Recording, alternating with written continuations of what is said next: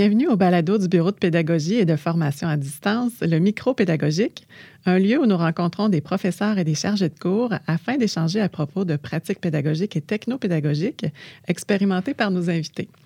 Alors, mon nom est Caroline Lechasseur et il me fait plaisir aujourd'hui de rencontrer Anne-Marie Leclerc, professeure au département des sciences infirmières, qui vient nous parler de l'utilisation du portfolio électronique dans ses cours. Alors, bonjour Anne-Marie. Merci d'avoir accepté notre invitation au micro pédagogique. Bonjour Caroline. Merci beaucoup de me recevoir. Ça fait plaisir. Alors, Anne-Marie, décris-nous le contexte de la situation pédagogique que tu nous partages aujourd'hui. En fait, euh, c'est dans le cadre de, la pandémie. On se remet dans ce contexte-là à l'été 2021. C'est un cours que je donnais pour la première fois. C'est un cours euh, euh, qu'on pourrait résumer en fait santé communautaire pour que tout le monde comprenne le contenu. donc, c'est un cours qui est à distance avec du nouveau contenu qui est très large, beaucoup de spécialités en un seul cours de, 15, de 15 cours en fait. Et ben, c'est un cours intensif puisque c'est l'été, donc c'est mai, juin. Et euh, pour ajouter un peu de, de, défi dans tout ça, c'est un cours avec 78 étudiants. Donc, euh, pour moi, c'était une grande charge de travail. Puis aussi, j'avais le souci de mieux les connaître parce qu'à distance, il y a un peu la barrière qui est la barrière euh, électronique, en fait, qui est présente. Donc, par le, le portfolio électronique, j'avais l'intention de mieux les connaître, donc leur donner une opportunité de se présenter. Puis, bien, à la fois, bien, je voulais vraiment que les étudiantes soient prêtes pour le stage, qui est le cours que je donne le plus souvent, la, supervision des stages en santé communautaire, qui est la suite de ce cours-là. Donc, par le portfolio, j'ai réussi à atteindre ces deux objectifs pédagogiques-là, les connaître, puis les préparer pour le stage. OK. Tu leur avais demandé de se présenter. Est-ce que tu avais donné des consignes particulières? Il y avait des consignes particulières. J'avais ma feuille de consignes avec les corrections qu'elle avait aussi. C'est sûr que quand on se présente, les corrections ne sont pas sévères en tant que telles. L'idée, c'est de se, de se présenter. Il y avait quelques points associés à ça, mais il y avait aussi deux autres volets qui venaient, euh, d'un côté, les amener à résumer de la matière que je considérais qu'ils connaissaient, mais j'étais pas certaine. Avec un grand groupe, c'est difficile des fois à évaluer. Donc, l'idée, je voulais m'assurer qu'ils maîtrisent vraiment cette matière-là. Il y avait un résumé de quelques mots à faire. Puis la dernière section, c'était de laisser la trace de leur apprentissage, d'où l'idée de les préparer pour le stage. Euh, c'est pas tous les étudiants qui connaissaient nécessairement le milieu vers lequel ils allaient aller en stage, mais je leur avais proposé de cibler soit une clientèle en particulier ou soit une thématique dans laquelle on voyait le cours, puis de laisser des traces, soit euh, euh, laisser euh, des vidéos, faire un résumé des cours, rajouter des images. Donc, puis l'avantage du portfolio, en fait, c'est que justement, on peut leur le consulter même après la fin du cours. Fait que c'était ça l'avantage, en fait, de, de l'utiliser. OK, excellent. C'était des étudiants de quelle année, dis-moi? C'est euh, un peu mélangé, mais c'était des étudiants du DEC bac ou du bac de perfectionnement, donc ils sont déjà infirmières. OK. Donc, il y avait un certain bagage, puis après ça, ils s'en allaient en stage. Donc, toi, tu pouvais les suivre d'où est-ce qu'ils arrivaient finalement pour avoir un bon portrait des étudiants. Oui, puis mon expérience et, les stages, donc je sais très bien là où ils s'en vont après. Fait que c'était facile de relier en fait la théorie avec le côté pratique. OK, excellent. C'est comme un portrait de l'étudiant que tu réussissais à dresser là, avant qu'il parte en stage. Oui. OK, excellent. Donc, euh, concrètement, raconte-moi comment s'est déroulée la participation des étudiants. Bien, vu que c'est un cours euh, intensif d'été, dès le premier cours, là, je dirais peut-être pas la première heure, mais rapidement, euh, il y a quelqu'un du service technologie information de, de chez vous qui est venu euh, présenter aux étudiants comment ça fonctionne parce qu'aucun étudiant avait jamais utilisé de portfolio électronique. Euh, fait tout était à, apprendre, en fait, comment accéder, tout ça. Euh, fait que ça a été notre première partie, là, que tout le monde a une formation euh, de base. Puis ce qui est bien fait, c'est que toutes les questions qu'on entend fréquemment sur l'utilisation du portfolio électronique, il y a déjà tout en ligne. Donc, les mm-hmm. étudiants pouvaient s'y référer. puis la personne ressource qui est venue en classe était disponible aussi si les étudiants avaient des, des soucis en cours de création.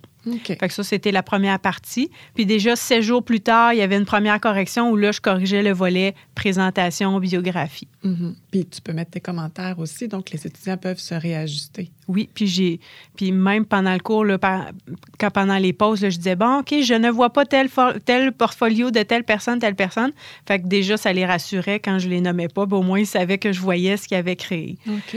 Puis j'ai, commenté chacun, chacune des sections. Je disais des fois c'était juste un petit mot dans d'encouragement, mais chacun avait un petit mot. Merci, bravo, continue. fait que ça m'a permis d'avoir cette réaction, rétroaction-là pardon, avec les étudiants. OK. Puis du point de vue technologique, est-ce qu'il y en a qui ont eu des, des embûches ou bien ça s'est bien passé en général? Évidemment, oui. Mhm.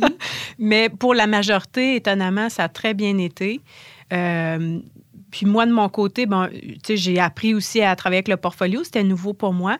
Euh, mais quand même, euh, il y a des choses que j'ai pu régler moi-même dans les pauses avec les étudiants. Certains ont été référés au, service d'informatique parce qu'il y avait des éléments qui étaient vraiment informatiquement parlant mm. euh, la problématique. Mais pour tout le monde, ça a bien... Tu sais, somme toute, là, je suis contente, là, ça a bien été. Mm-hmm. parce que c'est quand même un petit... C'est comme un petit site Internet que les étudiants bâtissent. Donc, ça se peut aussi que certains aient des, des petites embûches. Oui. Mais effectivement, on offre du soutien au bureau de pédagogie pour euh, accompagner les étudiants et les enseignants. Oui. Et puis, euh, bon, j'allais te poser la question, quelles ont été les embûches rencontrées? Est-ce qu'il y en a d'autres euh, dont on n'a pas parlé? ben pour certains, c'était vraiment les sortir de leur zone de confort. C'est pas une embûche en soi, mais quand même, j'ai dû vraiment justifier en fait pourquoi j'utilisais le portfolio électronique parce que pour certains, c'était leur première fois, donc pour eux, c'était comme pourquoi on doit faire ça? Fait j'ai clairement précisé mes attentes, mais aussi les objectifs qui étaient derrière tout ça. Mm-hmm. Puis un objectif que j'ai pas, j'ai pas discuté encore, mais c'était parce que dans les stages, il y a plein de logiciels informatiques pour lesquels les étudiants doivent apprendre à, maîtriser un peu. Les stages sont quand même courts, mais que ce soit pour rentrer les notes infirmières. Donc, dans chaque milieu de stage, c'est différent. Fait que c'est un peu ça aussi, le, ce défi-là, de dire, ben on apprend quelque chose de nouveau, puis quand tu seras en stage, ben il y aura un autre logiciel, puis tu le sais que tu as quand même une base au niveau informatique, puis tu vas être capable de l'apprendre aussi. Mm-hmm. Ils pouvaient transposer ces compétences-là dans leur milieu professionnel. Absolument. OK, excellent. Puis avec un certain recul, quelles ont été les retombées de l'utilisation du portfolio sur les étudiants et sur toi, à ton avis? Le fait d'avoir des traces des apprentissages, de un, ça l'a forcé à, revoir la matière. C'est comme une étude cachée, en fait, que je l'ai forcé à faire. Mais aussi pour les étudiants qui allaient... Certains allaient en stage, mais la majorité, oui. Bien, ces traces-là sont encore disponibles. Fait pour moi, je pense que c'est une grande force. Puis je l'ai répété souvent dans le cours aussi. Le travail qu'ils font, bien, réutilisez-le dans vos travaux par la suite. C'est un travail qui, qui, est très utile. Euh, il y avait beaucoup de documentation aussi. Fait que moi, je trouvais que ça venait euh, vraiment les outils pour la suite du cours là, qui est en stage. Puis ceux qui n'y allaient pas, ben, d'aller euh, dans le milieu du travail tout simplement. Fait que ces, ces traces-là, pour moi, c'était précieux. C'est pas juste une feuille qu'on imprime, qu'on oublie. On sait où qu'on les a notées puis qu'on peut s'y référer en cas de besoin. Ben oui, parce que pour travailler l'identité professionnelle, il n'y a rien de mieux que l'outil du portfolio électronique pour poser un regard sur soi. Puis tu permets, tu ouvres la fenêtre à, ta, à ta, ton enseignante pour qu'elle vienne aussi outillé à l'intérieur de cette démarche-là parce que c'est important de se questionner sur sa, son propre, sa propre démarche professionnelle, surtout à l'occasion des stages. Je pense que c'est important de le faire. Absolument. C'est, ce qu'on souhaite, que les étudiants soient toujours en mode réflexif puis cheminer au travers de ça. Mm-hmm. absolument. Quels sont les apprentissages particuliers réalisés par les étudiants dans ce contexte-là? Euh, ben, les apprentissages, bon, là, je ne dirais pas que la présentation, c'est un apprentissage, mais des fois aussi, oui, se définir, se résumer, dire qui je suis. Mhm. c'est, ils sont déjà infirmières, mais nouvellement infirmières pour la plupart. Donc, de se définir en quelques mots, dire je suis infirmière à tel endroit, je me spécialise, j'aime telle, telle thématique de, la profession. Fait que ça, c'est un objectif qui est tout petit, mais quand même qui peut faire. Euh, qui aide dans notre identité professionnelle. Le fait de réactiver les connaissances aussi, c'est intéressant parce que on souhaite toujours le faire, puis là, ben, c'est une façon un peu euh, détournée, puis quand même euh, facilitant, puis de d'imprimer à nouveau la matière qui est vraiment la base là, de, ce que j'avais choisi comme thématique. C'est la base du cours de santé communautaire. Donc, ça venait rasseoir d'une autre façon, en fait, l'essence de, de, ce que c'est la santé communautaire. Mm-hmm. Parce que la santé communautaire, euh, si on fait le parallèle avec ce qu'on retrouve dans les milieux hospitaliers, bien, il y a toutes sortes de choses qu'on peut voir à l'intérieur de ces, contextes-là, puis de venir greffer plusieurs éléments à l'intérieur de, de cette réflexion-là, je pense que ça peut être assez intéressant. Oui, c'est un milieu où l'autonomie est, est, vraiment primordiale, d'où l'importance, en fait, d'être capable d'aller chercher les ressources quand on n'a pas la réponse, parce que si on pense à un contexte où euh, une infirmière est à domicile chez un patient, un client, Mais toute seule. Fait que si, Mhm. faut, faut être capable d'être autonome puis de, dans, dans sa recherche de- d'aller chercher les bonnes sources aussi. Fait que ça, ça favorisait ça aussi de, de laisser des traces, d'avoir des bonnes sources aussi à qui, à- vers où se référer en fait. Mhm. Excellent, ben, merci. Puis en tant que pédagogue, Anne-Marie, qu'est-ce que tu retires de cette pratique d'enseignement?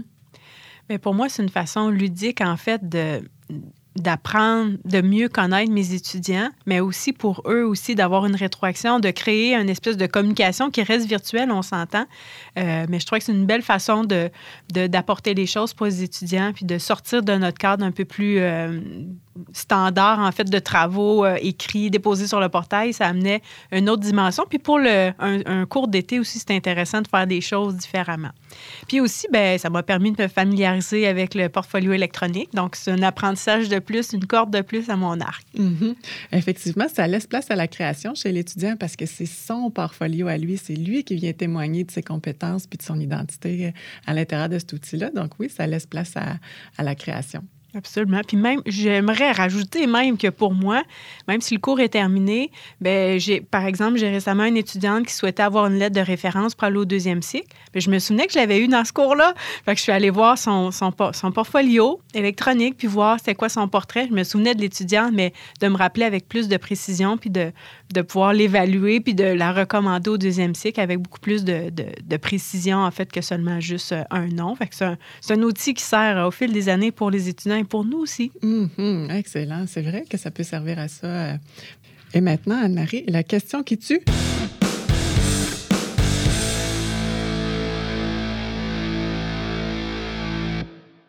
Est-ce que l'utilisation du portfolio électronique est une stratégie pédagogique efficace pour le niveau universitaire? Ben certainement. Vraiment, j'ai j'ai apprécié mon expérience. Puis je pense aussi que comme département, on peut aller plus loin avec ça aussi, le réutiliser d'un cours à l'autre. Dans mon cas, aucun étudiant l'avait utilisé auparavant, fait qu'on est parti d'une page vierge, mais un autre professeur aurait utilisé avec d'autres contenus, puis ça aurait été parfait. Ce qui est fait se construit en fait, puis ça laisse des traces. C'est le même message que je passe, mais quand on a un, programme sur trois ans ou plus, quand les étudiants sont pas à temps plein, bien, ça prend cet espace-là, en fait, où on peut euh, déposer des choses, puis s'y référer. Puis pour les professeurs aussi, c'est un, un beau continuum qu'on peut voir, puis pour lequel on peut s'y référer euh, pour voir cette évolution de nos étudiants-là. Bien, effectivement, tu parles du continuum, mais je pense que c'est intéressant d'avoir une, progression aussi à l'intérieur d'un cursus universitaire. Donc, euh, par exemple, quand tu pars en stage, bien, c'est toujours une bonne occasion pour poser un regard sur tes compétences professionnelles.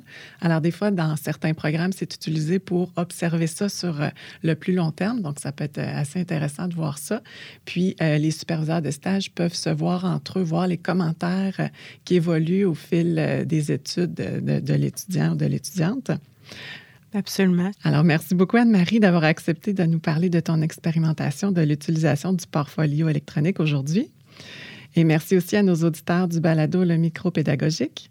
Nous vous invitons à écouter nos autres épisodes accessibles sur le site du Bureau de pédagogie et de formation à distance au www.uqtr.ca, barre oblique BPFAD, et sur les principales plateformes d'écoute en ligne Apple Podcast, Spotify et Google Podcast. Merci beaucoup, Anne-Marie. Merci.